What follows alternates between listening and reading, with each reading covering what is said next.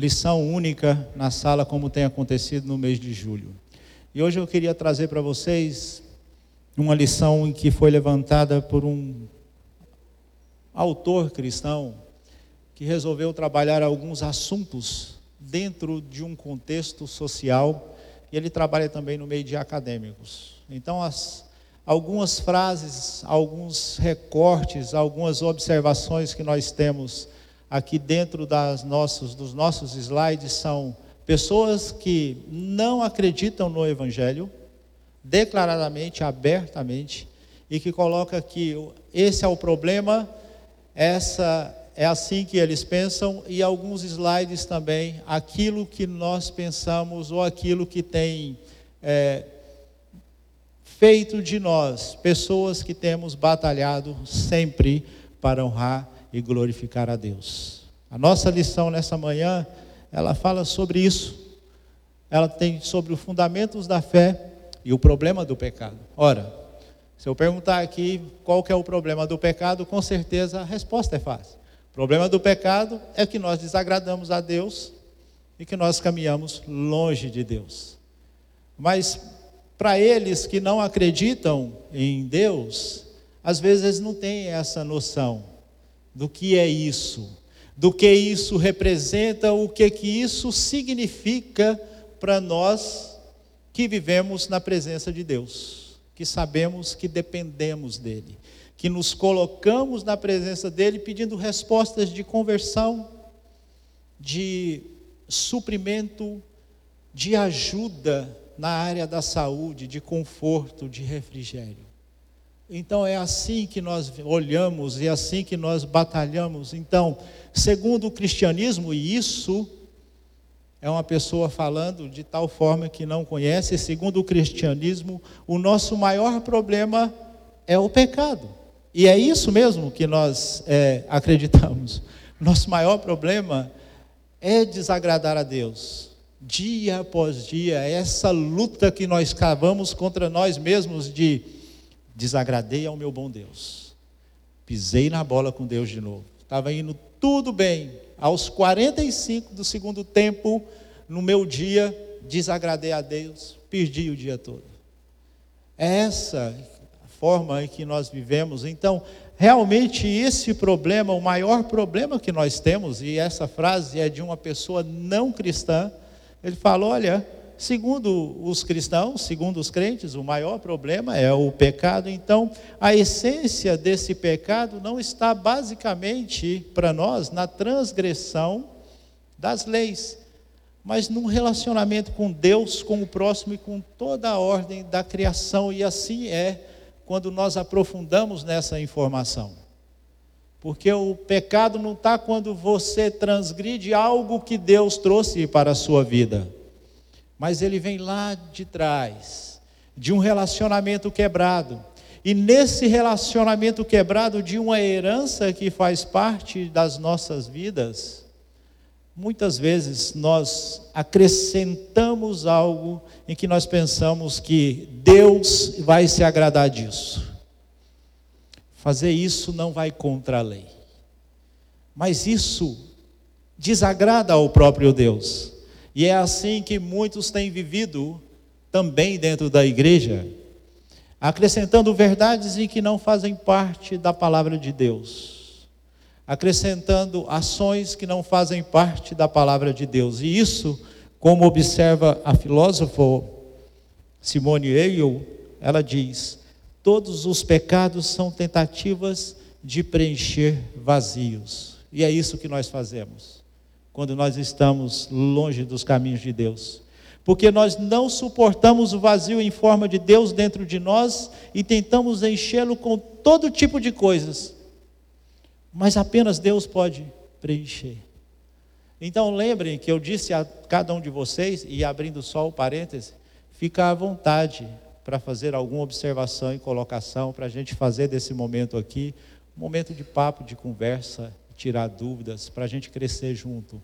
Então, quando ela traz para nós essa filósofa e essa escritora sobre isso, ela fala: olha, o problema deles, e ela aponta para a sociedade que não conhecem a Deus em um dos seus livros, é que eles estão tentando preencher o vazio que eles não têm, que nós temos e nós conhecemos, com todas as outras coisas que o mundo oferece, mas não preenche com Deus. Inconscientemente ou conscientemente, também ela retrata uma crítica à igreja, e de que pessoas tentam depositar a sua confiança em algo que não é Deus. E assim vai preenchendo o seu coração e o seu vazio, ou vai preenchendo as lacunas que encontram na sua vida, justamente com aquilo que é passageiro. Essa é a crítica que ela traz para todos nós. De sociedade que não conhece a Deus, mas que se apoia naquilo que é passageiro, e de uma igreja que conhece a Deus, mas que tende muitas vezes a depositar sua confiança onde não se pode. E quando isso acontece, Deus já não está no centro de todas as coisas. E agora vocês vão ver as observações. Olha o que fala Soren Kierkegaard, que é um filósofo, teólogo, poeta e crítico social, quando ele trata sobre justamente quando você preenche o seu vazio com outras coisas e isso é pecado. Ele fala: pecado é em desespero ser quem se é diante de Deus.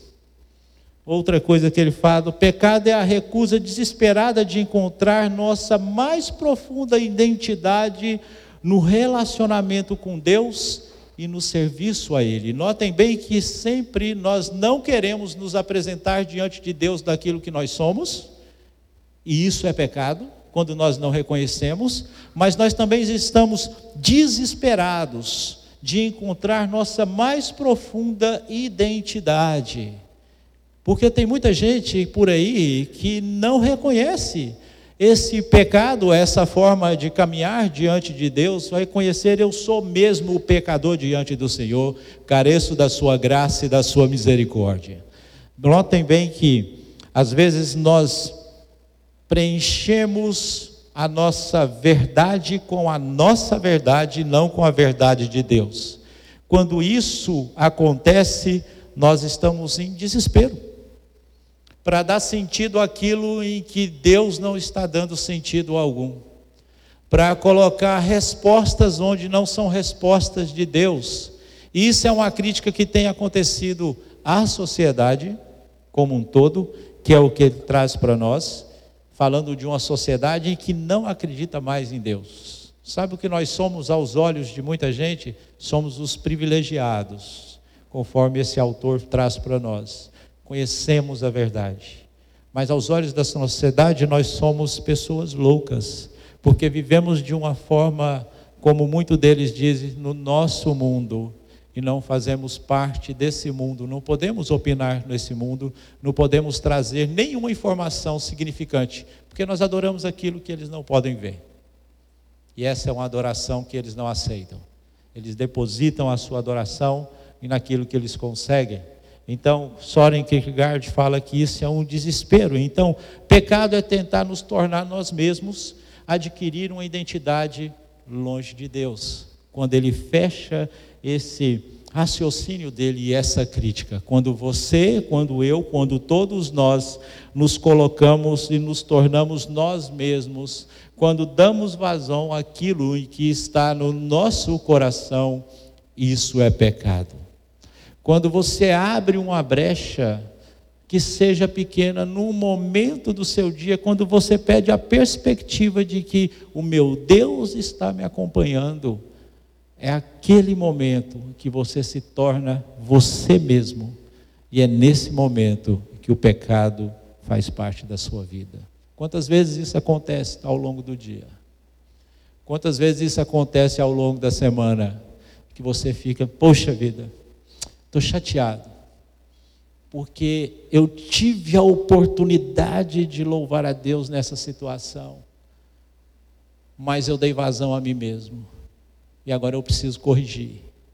E a gente sai pedindo perdão, e sai consertando tudo, mas com aquela consciência pesada de que eu poderia ter evitado isso se eu tivesse uma perspectiva de que Deus está presente na minha vida. Então, isso significa que todos temos uma identidade, mas que essa identidade foi gravada por Deus no DNA de cada um de nós, apesar de nossas diferenças, apesar das nossas dificuldades. Deus foi lá e aplicou essa identidade a cada um de nós. E assim ele nos transforma como povo dele, propriedade exclusiva dele. Entendem bem a guerra que existe entre sociedade secular e sociedade cristã? É uma guerra que nunca vai acabar. O que nós precisamos aprender é justamente como louvar, glorificar e caminhar na presença do Senhor. Olha que ele fala também, afirma que os seres humanos foram criados não só para querem Deus de forma geral, mas para amá-lo sobre todas as coisas para centrar a vida nele acima de tudo e a partir dele construir sua identidade. E é assim que o cristão vai aprendendo a caminhar. E é assim que o cristão vai crescendo em espírito e em verdade, porque ele vai dando menos vazão àquilo que não pertence a Deus e vai dando mais vazão àquilo que Deus quer da vida dele. Quando isso acontece, então, qualquer alternativa que não venha caminhar na mesma direção de que Deus está caminhando, isso constitui em pecado. Então, o pecado, ele, o problema nosso do pecado, ele vai aumentando e vai ampliando. Porque quando nós começamos, nós já temos aquela resposta básica: olha, pecado é o que desagrada a Deus. Só que essa resposta ela é muito básica para nós que temos uma semana inteira de responsabilidades e desafios pela frente. Cada um na sua área, cada um no seu trabalho, na sua casa e no meio que vive. Ah, o que, que é o pecado? E assim vai crescendo o nosso entendimento. E Soren continue falando. Segundo a Bíblia, pecado não é apenas a prática de atos perversos, mas transformar boas ações em algo absoluto. E ele prossegue: é tentar estabelecer uma identidade fazendo que alguma outra coisa seja mais central para nosso valor, propósito e felicidade do que nosso relacionamento com Deus. Lembra de alguma coisa que você tenha feito em que algo se tornou absoluto na sua vida e Deus ficou em segundo lugar? Quando você tem suas responsabilidades diante de Deus, de proclamar a sua palavra, mas você está dando vazão àquilo que você pensa que é mais importante, e você, Senhor, esteja no seu cantinho, e na hora certa eu vou recorrer ao Senhor. Na dificuldade, pode ficar tranquilo, eu vou lembrar do Senhor, mas por enquanto, fique no seu cantinho. É isso que ele traz para nós quando nós tornamos absolutos. E quando nós tornamos absolutos, nós estamos simplesmente colocando santidade naquilo em que não é santo. E estamos tirando toda a prerrogativa e toda a qualidade de um Deus em que nós podemos confiar. O culto que você presta a Deus, ele já não é um culto totalmente necessário na sua vida. Porque você está prestando um culto para uma pessoa em que você, certas vezes na sua vida, você tende a depositar a sua confiança. Em alguns momentos. A palavra de Deus não ensina isso para nós. Então, o que ele traz para nós é esse exemplo sobre dois filmes. Eu tirei um deles. Eu acho que alguns de vocês aqui já tiveram a oportunidade de assistir sobre Carruagens de Fogo. Olha, gente, eu sei que é um filme antigo, e antes que vocês falem alguma coisa de mim, vocês podem abrir o YouTube que ele está lá, tá bom? Existem duas pessoas, eu vou trazer o um exemplo para vocês nesse filme. Nós temos uma pessoa, um cristão chamado Eric Lindell. E Eric Lindell era um missionário. Ele era um cara que queria correr para louvar o Senhor. Então, todas as vezes, e o filme retrata isso, mas todas as vezes que Eric Lindell corria, depois da corrida, ele não só tinha aquele momento com os fãs dele ali, mas ele tinha um momento de falar de Deus. E em certa hora ele fala: eu sei que Deus me fez, mas Deus me fez veloz. E o sonho desse cara era primeiro participar de uma, um evento, uma Olimpíada, mas ele sabia do trabalho dele que ele precisava fazer como missionário e ele queria seguir esse trabalho. O segundo personagem é um judeu, em que esse judeu ele corria para se afirmar como o melhor de todos. Em certo tempo, alguém pergunta para ele: e se você perder? Ele falou assim: Eu não sei o que é derrota, porque eu não encontrei ninguém para me derrotar. Um corria para a glória própria e o outro corria para a glória de Deus. Dois absolutos. E esses dois absolutos se encontram. E quando eles se encontram, a atitude de um e de outro, o judeu olha para ele como o meu adversário e ele olha para o judeu simplesmente como uma pessoa que está ao lado dele. Quando ele cumprimenta, ele fica sem graça. Eric Lindell ganha a corrida. E o filme prossegue. E no final disso tudo, Eric Lindell apresenta o absoluto da vida dele. Dizem, a história diz que após aquela Olimpíada, ele tem a oportunidade de ir para a China evangelizar. E ele vai fazer a missão que tanto a família dele, Deus o chamou, e ali ele morre. A história de dois absolutos, que é isso que eu apresentei para vocês aqui. O primeiro colocou o absoluto na vitória, porque ele fala: ali são dez segundos e que eu tenho para me afirmar como o melhor. Quando eu me transformo em Deus e todos me admiram. Já o outro diz: não eu corro para a glória dele e corro porque ele me fez veloz. Entendem bem? Quando você tira toda a glória de Deus, você está pecando. E esse é um problema para todos nós. Então, todos nós precisamos encontrar uma maneira de justificar a própria existência e de manter ao largo o medo universal de ser um vagabundo, de não ser ninguém. Mas qual que é a forma que você quer encontrar de superar isso? É glorificando a Deus ou glorificando a você mesmo? Problemaço que nós temos. Problema muito grande. Porque isso nos acompanha dia após dia, de forma não como está escrita ali, toda bonitinha, que Todos precisamos encontrar alguma maneira de justificar a existência e manter ao largo o medo universal de ser um vagabundo. Não. Não de forma bonitinha assim, mas de forma talvez inconsciente. Você quer encontrar algo que justifique as suas ações. Ou você quer fazer que alguém seja Deus no lugar que não lhe cabe. Ou algo que você adquiriu se tornou mais importante para você que te impede de honrar a Deus.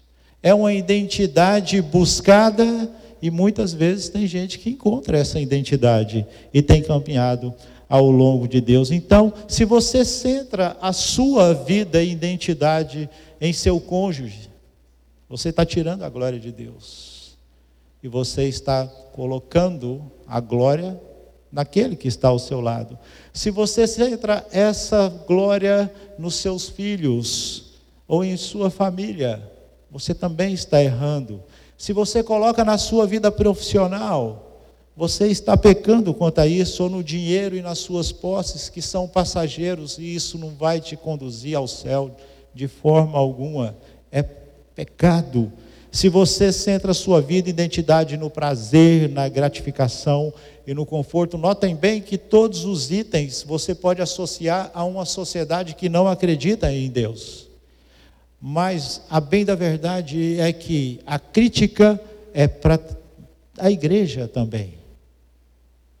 Será que eu falo de forma inconsciente ou de forma consciente? O que te tira da presença de Deus? O que te impede de louvar a Deus como igreja? Se você quiser pensar na resposta lá na minha casa, talvez seja tudo isso que eu estou falando aqui.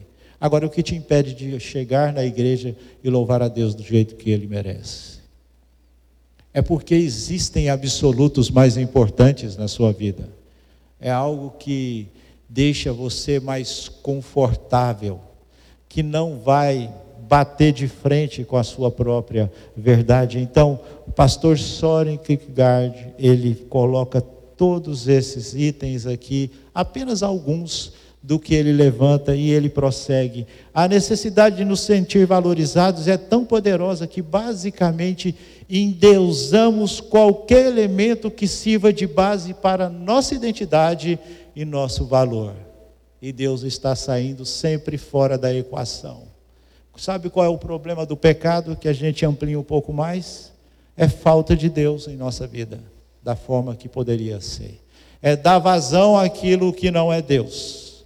É glorificar aquilo que não é Deus, é ter momentos fora da presença de Deus. É buscar uma idolatria para as nossas vidas. Olha o que esse uh, uh, pastor Ernest Berg, antropólogo cultural e escritor e também teólogo, traz para nós. Ele utiliza o amor romântico como exemplo. E aí ele busca também o exemplo daquelas frases que nós passamos atrás. A autoglorificação que necessitava em sua natureza mais pessoal é agora no ser amado. E ele começa então trazendo essa informação. Este se torna o ideal divino no qual ele se realiza na vida e fala as necessidades espirituais e morais se acham agora focadas em um indivíduo. Ele coloca essa idolatria ou coloca esse problema dando um exemplo para nós e ele faz uma crítica a toda a sociedade, esse escritor, de que quando nós colocamos a nossa confiança em alguém que não tem condições de manter a sua palavra por muito tempo. Que algum momento vai errar, que algum momento vai pisar na bola, que algum momento vai ter um deslize. Quando nós apresentamos essa, ah, quando nós depositamos esse ideal divino no qual ele se chama na realidade da vida e realiza isso, nós estamos pecando, nós estamos deixando Deus de lado. E ele prossegue então no raciocínio dele, falando o seguinte: nenhum relacionamento humano é capaz de suportar esse fardo de endeusamento. Se seu parceiro é seu tudo, aqui ele pegou o exemplo do cônjuge, qualquer erro que cometa se transforma em uma enorme ameaça para você. Sabe o que isso quer dizer em poucas palavras? É que você que está ao lado daquele que você ama, que você constituiu uma família, ou até mesmo que você espera constituir a família algum dia, e essa pessoa erra com você, você fica super decepcionado a ponto de tomar decisões que não agradem a Deus. Por quê? porque ele era o seu Deus. E você estava idolatrando essa pessoa.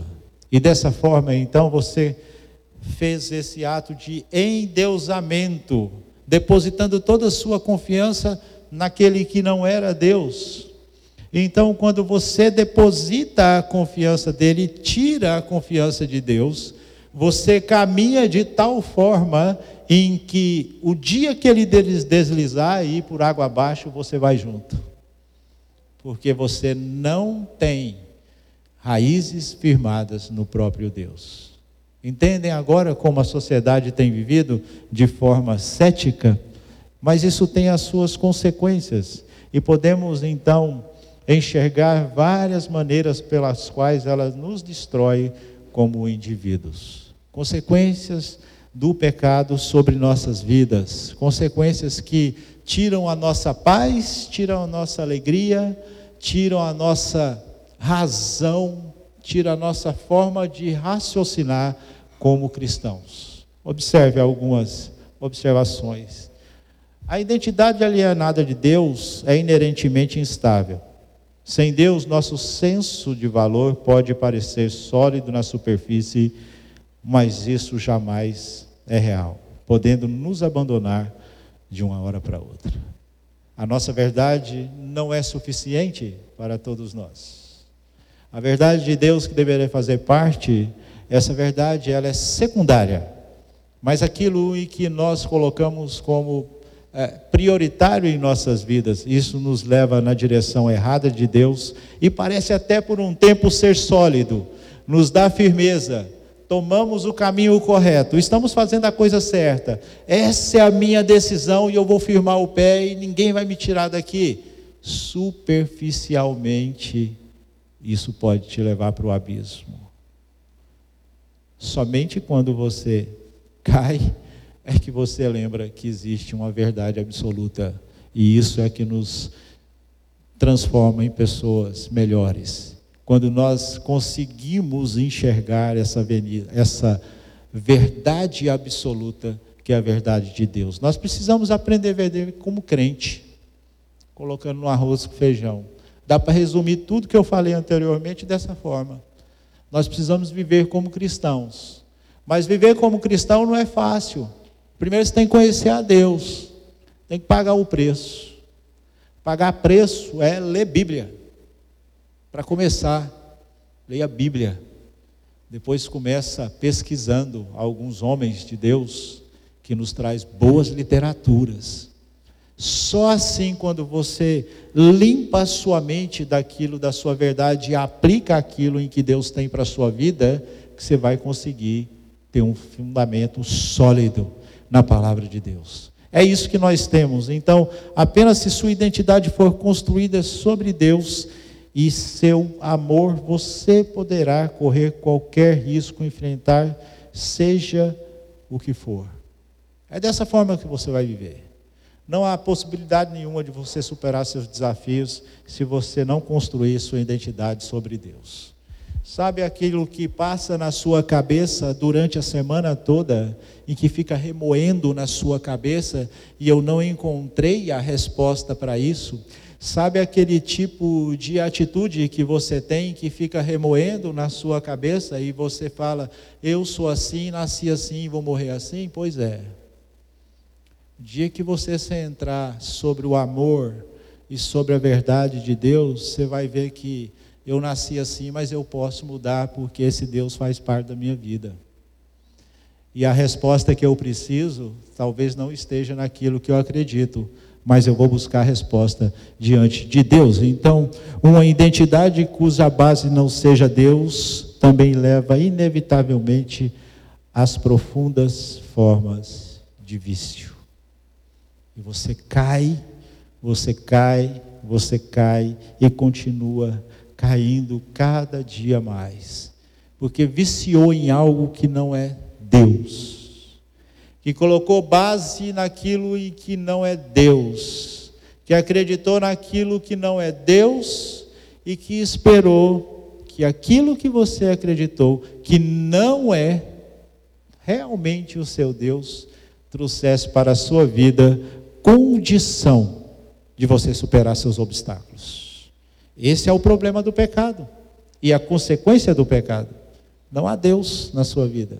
E isso você faz Talvez de forma inconsciente muitas vezes, mas você aprende a fazer conscientemente. Toma suas, torna a sua vida e as suas decisões com Deus. Então, se atrelarmos o sentido da vida à nossa família, ao trabalho, a uma causa ou alguma realização que não seja Deus, estes nos escravizarão, tornando-se imprescindíveis na minha vida. E eu vou fazer disso um absoluto. E eu vou lutar, eu vou trabalhar e vou tentar superar todas as coisas para realizar tudo no meu trabalho, na minha família. Mas eu não vou realizar nada mais para Deus. Estarei tão ocupado, mas aí eu tenho aquele jargão na minha vida. Faço isso para a glória de Deus. Faço isso para honrar a Deus. Sim, você tem que fazer, tem que trabalhar, tem que dar o seu melhor para Deus. Mas nunca você pode tornar um absoluto que não seja Deus na sua vida. Primeiro Deus, depois todas as outras coisas. É com orientação dele, é com planejamento dele, ou o nosso planejamento colocado na presença dele, que nós aprendemos a viver. E assim nós vamos combatendo o pecado, que é esse problema que nós temos na nossa vida desse relacionamento quebrado, que ele vai ser restaurado totalmente quando Deus aprove buscar o seu povo. Mas até lá, isso é um problema que nós temos diariamente. E as nossas preocupações nos tornam pessoas sensíveis aos nossos problemas, mas cegos diante de Deus. Então, Agostinho disse que nossos amores não estão na ordem certa. Ele fala. Ele se dirigiu a Deus com uma frase que foi conhecida: Nosso coração está inquieto enquanto não descansa em Deus. A sua inquietação diária, os seus temores e as suas preocupações jamais vão ter respostas. Algo que você tem guardado com você e tem lutado constantemente, que você não vai conseguir responder, jamais terão suas respostas se você não aprender a descansar em Deus. Existe toda uma geração em que o autor Timothy Keller apresenta de universitários que têm se perdido ao longo da sua, da sua caminhada, e ele fala no contexto dele, de universidade. Porque ele fala de jovens cristãos que chegam no meio acadêmico e colocam em xeque a sua fé. Os absolutos que são apresentados para eles ali são capazes de tirar eles do caminho de Deus. E eles começam então essa guerra. E eles começam a lutar contra eles mesmos para ser pessoas melhores. Mas isso não é um privilégio somente dessas pessoas que estão ali, como Keller disse. Isso faz parte da vida da igreja. Então a única escolha que temos é entre Deus e a idolatria. E idolatria nós conhecemos muito bem, pela narrativa bíblica. Virava e mexia, o povo queria algo que ele colocava no lugar de Deus. Virava para cá, virava para lá e Deus conduzia o seu povo no caminho certo. Lá na frente, o povo desviava e apresentava um novo Deus. E assim tem acontecido até os dias de hoje. Qual é o Deus que você tem colocado na sua vida? O que você tem feito na sua vida que te impede de uma adoração?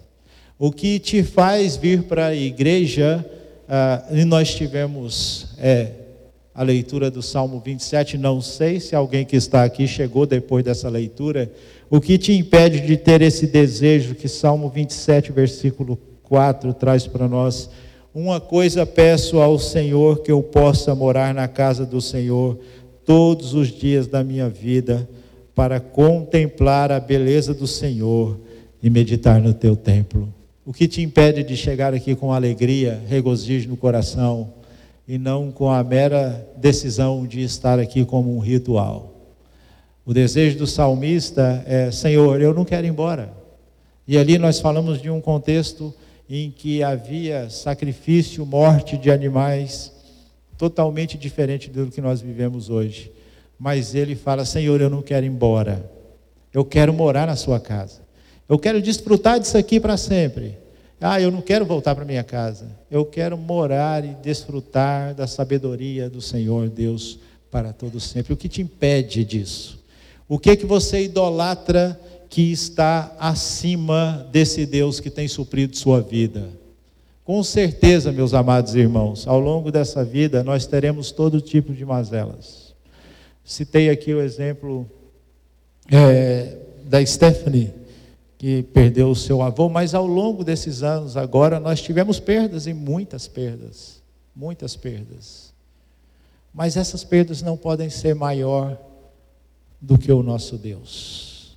Quando nós não superamos, quando nós não conseguimos continuar caminhando, e eu cito aqui a perda porque ela traz um vazio tão grande na nossa vida E não é só família, mas é amigo também próximo de nós. Ao longo desses anos, muitos perderam. Muitos. Mas quando nós não conseguimos continuar caminhando em adoração a Deus, mesmo com a dor, porque nós sentimos falta, mesmo com essa dor, é porque nós estamos idolatrando aquele que nós perdemos. E nós perdemos a confiança de que o controle de todas as coisas está na mão de Deus. Esse é o problema do pecado. Esse é o problema do pecado. Depositar a nossa confiança em alguém. E quando a coisa não vai bem, nós queremos mudar o nosso rumo. Esse é o problema do pecado. É esperar mais quem está próximo do que esperar mais em Deus.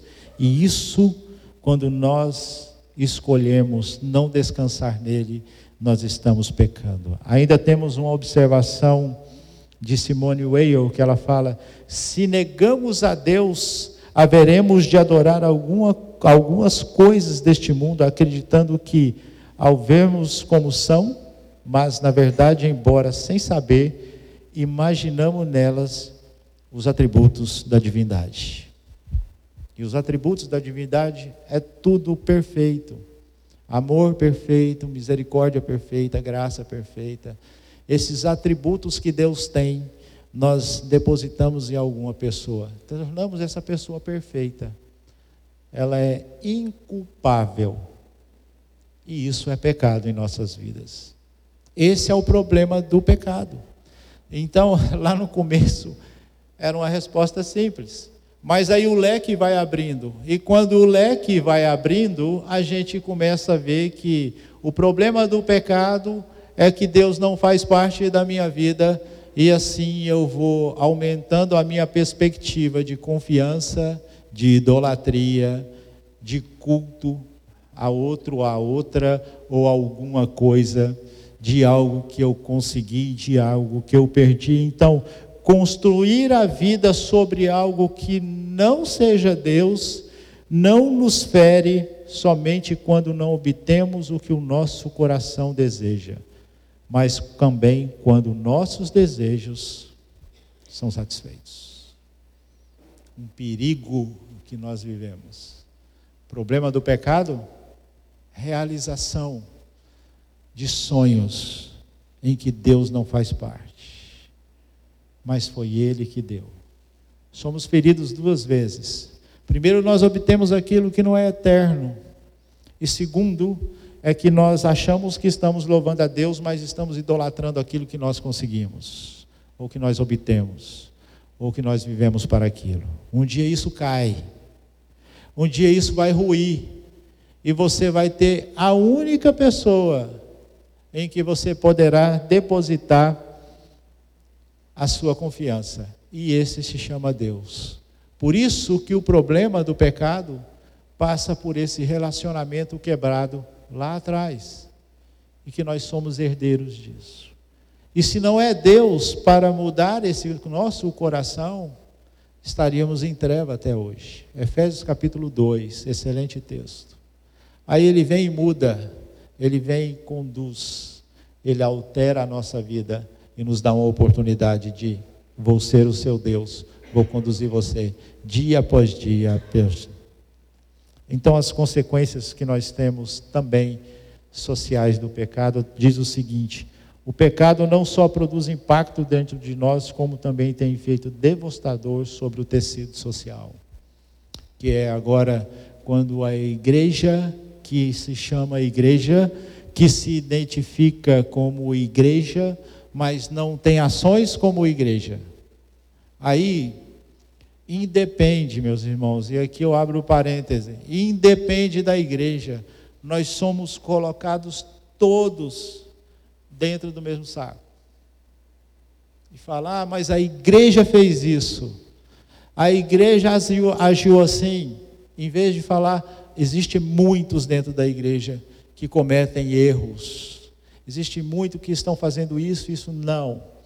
Esse a sociedade ela traz para você uma forma de julgamento em que, seja qual igreja que você esteja, você vai cair no mesmo saco, no mesmo grupo de pessoas. Então, o pecado não só produz impacto dentro de nós, como também tem defeito devastador sobre o tecido social. Isso tem a ver muito com testemunho. Vocês são constantemente avaliados e observados por aqueles que ainda não são cristãos. Na nossa família podem ter essas pessoas.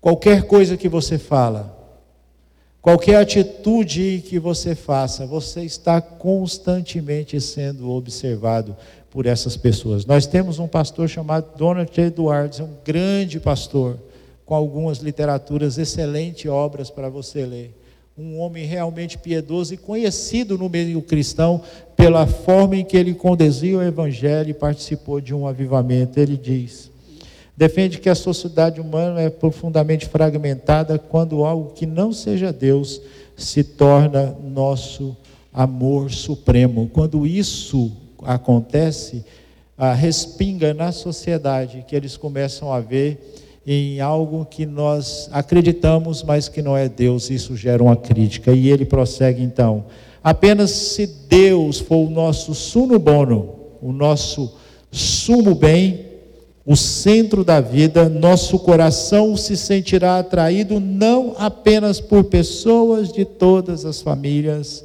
raças e classes, mas pelo mundo em geral. Ele fala apenas se Deus é o bem supremo o nosso testemunho será tal qual, em que nós vamos estar preocupados com toda a sociedade em que Deus não faz parte. E assim, nossas atitudes, nossas ações, nossas palavras, a forma em que nós vivemos, vai dar a oportunidade deles enxergar algo diferente em nós. Talvez isso já tenha acontecido com você. Alguém procurou você para conversar porque fala: Olha, quando eu converso com você, me traz uma paz no coração eu vejo que tem algo diferente na sua vida. Bem, ele sabe que você é cristão, ele não quer falar assim, eu sei que tem algo que chama Deus aí nesse coração seu, então eu vim conversar com você que eu preciso de esperança. Eu sei que isso já aconteceu com vocês. É isso que uma sociedade que está completamente longe de Deus muitas vezes procura: esperança. E é isso que entra o nosso testemunho como cristão apresentar a única esperança que nós temos, que chama Jesus Cristo e falar para eles do nosso relacionamento com Deus. Quando Deus se torna o nosso sunubono, nada em aqui eles possam nos atacar vai nos ofender. Sabe por quê? Porque nossa vida está centrada justamente naquele em que tem dado sentido à nossa vida e nós não estamos idolatrando nada que eles possam acusar. Essa é a forma em que Jonathan Edwards olha para a igreja e fala: transforme esse Deus como o sumo bem, o centro da vida, e faça do seu coração um coração agradecido por tudo que Deus colocou na sua vida e comece assim a resolver o problema do pecado. Mostra isso para a sociedade. Viva o seu cristianismo de forma intensa. Sempre que você tiver a oportunidade, fale de Deus. Eu tenho um exemplo muito bom de um dos pastores que eu fui num congresso assistir sobre plantação de igreja. E eu estava conversando com ele, ele falou, cara, eu não perco a oportunidade, esse pastor, João Batista, ele estava vindo do Rio de Janeiro. Eu não perco a oportunidade. Eu falei, como assim, pastor? Ele falou assim, peguei um táxi do aeroporto, da, do meu, da minha casa para o aeroporto no Rio de Janeiro, e só esperando a oportunidade de falar de Deus, ele fica assim, incomodado quando ele não fala de mostrar a fé dele. Em certo momento, o taxista pegou um congestionamento e ele demorou um pouco para sair do lugar. Ele ficou impaciente, o pastor todo tranquilo. Foi nesse momento que ele falou assim: O senhor vai perder o voo do senhor? Ele falou assim: Sem problema. Tem quem controla a minha vida. Aí ele achou a brecha e falou assim: Rapaz, é Deus no controle. Não se preocupe. Eu vou chegar no meu destino na hora certa é a hora que Deus permitir que eu chegue. E é depois desse, dessa pequena brecha, ele falou: Eu tive quase meia hora de conversa com esse homem. Se ele converteu, se Deus trabalhou no coração dele, não sei, ele diz. Mas uma coisa eu sei: eu apresentei a Deus para esse homem, em poucas palavras, e fiz um amigo ali no Rio de Janeiro. É isso que Jonathan Edwards fala. Testemunhe, transforme ele no sumo bem, não deixe que respingue nada na sociedade, na sua vida ou da nossa vida que não seja com Deus. Aí ele prossegue para nós. A verdadeira guerra cultural acontece dentro do nosso coração devastado por desejos desordenados em relação às coisas que nos controlam que nos leva a uma sensação de superioridade, bem como a exclusão dos que não as possuem, coisas que não conseguem nos satisfazer, mesmo quando obtemos. Algo em que sabemos muito bem que não vai preencher o vazio do seu coração, vai ser passageiro. O privilégio que nós temos é de aproveitar o que Deus colocou diante de nós e caminhar na presença dEle. É fazer dele o centro no nosso coração, um coração pecaminoso. Mas se isso não for real, caímos justamente nisso. Então, assim que abandonamos a ideia de viver para Deus e desfrutá-lo como sumo bem, todo mundo criado se torna imperfeito. Não é assim? Nada está bom? Quando Deus sai da equação, o seu dia fica bom? Suas atitudes são boas e suas decisões agradam a Deus? Quer um embasamento bíblico para isso? Peguem o livro de Eclesiastes. Quando o grande Salomão, citado como autor, coloca a vida dele, fala assim: olha, é tudo vaidade e correr atrás do vento. Alguns autores dizem que quando ele escreveu esse livro, ele estava em depressão, mas ele tinha tirado Deus da vida dele e o homem mais sábio que já existiu nessa terra. Dizem que ele já estava sacrificando crianças, permitindo que suas esposas sacrificassem crianças a outros deuses. Quando aconteceu isso, aí nada estava bom para ele. E Salomão fala: é tudo vaidade correr atrás do vento. Ah, eu vou trabalhar. Vaidade correr atrás do vento. Tive riquezas, palácios, tive esposas, tive concubinas, estava repleto de ouro ao meu lado, eu tinha todos os reinos debaixo do meu poder mas tudo era vaidade e correr atrás do vento. Mas se você observar, ele termina o livro dele falando: a suma de tudo então é teme a Deus e siga nos caminhos dele. Evitem que a vida de vocês seja um profundo fracasso. Testemunhem desse Deus. Então, Paulo diz que o mundo Lodo se encontra no cativeiro da degeneração. A criação está sujeita à inutilidade e não será restaurada enquanto não formos totalmente restaurados. Essa é uma verdade que nós vivemos e que Paulo retrata para nós. E um dos textos que eu acabei de citar de Efésios traz, traz isso muito bem.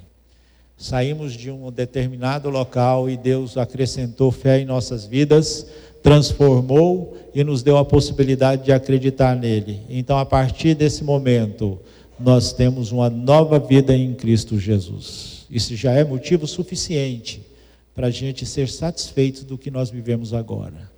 Mas muitas vezes nós não estamos satisfeitos com isso. Então, o que é capaz de restaurar todas as coisas? É uma pergunta que nós encontramos isso em algum momento na vida da maioria dos indivíduos. É preciso enfrentar o fato de que não somos as pessoas que sabemos deveríamos ser.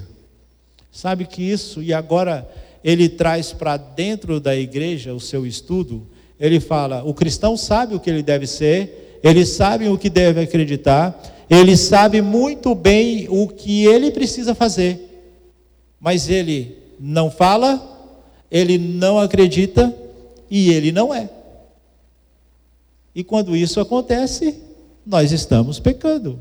E esse é o problema do pecado. Ou seja, Deus não requer apenas parte de nós, Ele quer tudo. Ele quer tudo e tem direito, somente assim poderemos colocar Deus no devido lugar.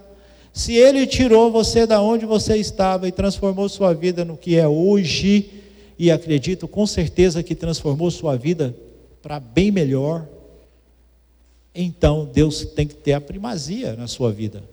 Ele não pode estar somente num devido local é, separado da sua vida. Não há vida cristã e não há vida familiar e não há vida profissional e social. Existe uma vida. E essa vida agora, você como cristão, pertence a Deus. E é a vida que ele deu para você. Ele acrescentou essa nova vida, você renasceu, você se transformou em algo melhor, se transformou em herdeiro. Então Deus tem toda essa prerrogativa de estar no centro da sua vida, preenchendo todos os seus sentidos da sua vida. O pecado não significa apenas praticar coisas ruins, mas por coisas boas no lugar de Deus que é o que nós falamos aqui. Boas ações, boas intenções. Nós somos pessoas legais, temos um relacionamento bom com todo mundo, mas mesmo assim nós estamos colocando algo no lugar desse Deus. Ele já não faz mais parte. E isso tem muito a ver com a nossa agenda. A nossa agenda muitas vezes é preenchida com aquilo que nos agrada e com aquilo que nós queremos fazer. E nós esquecemos muito daquilo que precisamos fazer. Isso é um dos problemas do nosso pecado. Assim, a única solução, e isso foi escrito para C.S. por C.S. Lewis, um grande escritor, não está em simplesmente mudar nosso comportamento, mas em reorientar e centrar inteiramente em Deus o coração e a vida. Quer resolver o problema do seu pecado 100%? Não vai conseguir somente na restauração total, santidade total que Deus acrescentará na sua vida quando ele retornar. Mas você quer resolver o problema do pecado muito na sua vida? Então centralize Deus na sua vida. Tome atitudes baseadas na palavra de Deus, tenha ações baseadas na palavra de Deus. E quando você for externar tudo o que você tem para a sociedade, lembre-se bem: eu sou um cristão, eu represento a Deus, tem alguém olhando o meu testemunho. Por isso que eu vou agir assim. Que seja contra todos e contra tudo, mas que seja em benefício e em favor do nosso grandioso Deus que nós vivemos. Combata aquele pecado que existe no coração de cada um. E ele prossegue: se você não viver para Jesus, você viverá para alguma outra coisa que não seja eterna. E assim você vai ter a oportunidade de glorificar algo que é passageiro. Algo que é passageiro, um dia não estará lá. E assim você vai para o abismo junto com isso. Ele continua: se viver para a sua profissão e não se sair bem, isso poderá puni-lo pelo resto da vida e você se sentirá fracassado. É o que muitos querem, viver profissionalmente realizado. Esse não é o sonho? E nós já ouvimos muitas vezes, reverendo Giovanni, falando que os pais têm preparado os filhos para serem profissionais realizados, mas não para serem cristãos. Isso é uma mudança de paradigma. Se isso não acontece, você vai ver o seu filho triste, porque você vai se sentir fracassado quanto a isso. Ele não realizou os sonhos deles. E muitas vezes nós não realizamos os nossos sonhos. E é da mesma forma que nós sentimos. Se você viver para os filhos e eles acabarem não sendo bem-sucedidos, você se sentirá atormentado. Famosa frase: onde foi que eu errei? Onde foi que eu errei? Pois achará que não tem valor como ser humano. Eu fiz de tudo para esse menino. Onde foi que eu errei? O que, que eu fiz de errado? Que ele não teve sucesso você preparou o seu filho para ter sucesso em algo que não era Deus, e não sucesso como cristão. Prepare seu filho da forma em que a lição traz para nós. Prepare para ser um bom cristão. Falo no contexto de todos nós que somos cristãos. Prepare todos aqueles que você tem a oportunidade para ser bons cristãos. Ensine o caminho que deve andar. E com certeza, as outras coisas Deus vai acrescentar a seu momento. E se por acaso não acrescentar, não se preocupe. Tudo está no controle de Deus, vai saber superar. Então, Jesus é o único Salvador para o qual podemos viver. Para você, Ele entregou a vida e deu o seu último suspiro. E prossegue na observação de Agostinho. Se Deus, se existe um Deus que nos criou, as câmaras mais profundas da nossa alma não podem ser preenchidas com nada menos do que Deus. A lição bate firme sempre que o problema do pecado na vida do homem é idolatria sobre todas as coisas, menos ser idolatria ao único Deus. Adora de várias formas, testemunha de várias formas, mas o seu testemunho está longe dos caminhos de Deus. Então, o que nós temos é que essa é a dimensão da grandeza da alma. Se Jesus é o Senhor, Criador por definição, nada poderá satisfazer você tanto quanto Ele, mesmo que você seja bem sucedido na sua vida. Entendam bem, quando Jesus é o Senhor e Criador, quando Deus faz parte da sua vida, tudo o que você consegue e não consegue é para a honra e glória de Deus. Você vai ter consciência de que Deus supriu você na direção correta e acrescentou aquilo em que é necessário na sua vida. Isso é a oportunidade que Deus nos dá de viver segundo o coração dele. E por fim, que nós temos é Jesus é o único Senhor que se você o receber, vai realizá-lo plenamente. E se o desapontar, lhe perdoará por toda a eternidade. Assim ele fecha uma lição e assim ele fecha não somente para um grupo em que ele lecionava de estudantes, mas por uma igreja que estava na frente dele, que o problema maior do nosso pecado é tornar essencial em nossa vida aquilo que não seja Deus. As consequências são na minha vida pessoal, na vida da minha igreja porque eu vou estar lá dentro e não vou estar satisfeito. E na vida social, porque eu não vou conseguir dar o testemunho de uma pessoa realmente transformada pelo Evangelho. Assim nós vivemos, e assim nós caminhamos, e assim nós encerramos a nossa lição, com um pouquinho daquilo em que Deus tem para nós. Quais os problemas que você tem que enfrentar? Lembre-se sempre o maior deles é esse pecado que está no seu coração. É ele que te conduz para longe de Deus. É essa luta que nós travamos todos os dias. E vai ser assim todo dia. Isso gera tristeza. Assim como gera tristeza em mim desagradar esse bondoso Deus, a minha luta, eu também penso que vocês são da mesma forma. Quando agem contra Deus, vem remorso, vem tristeza. Todo um recomeçar.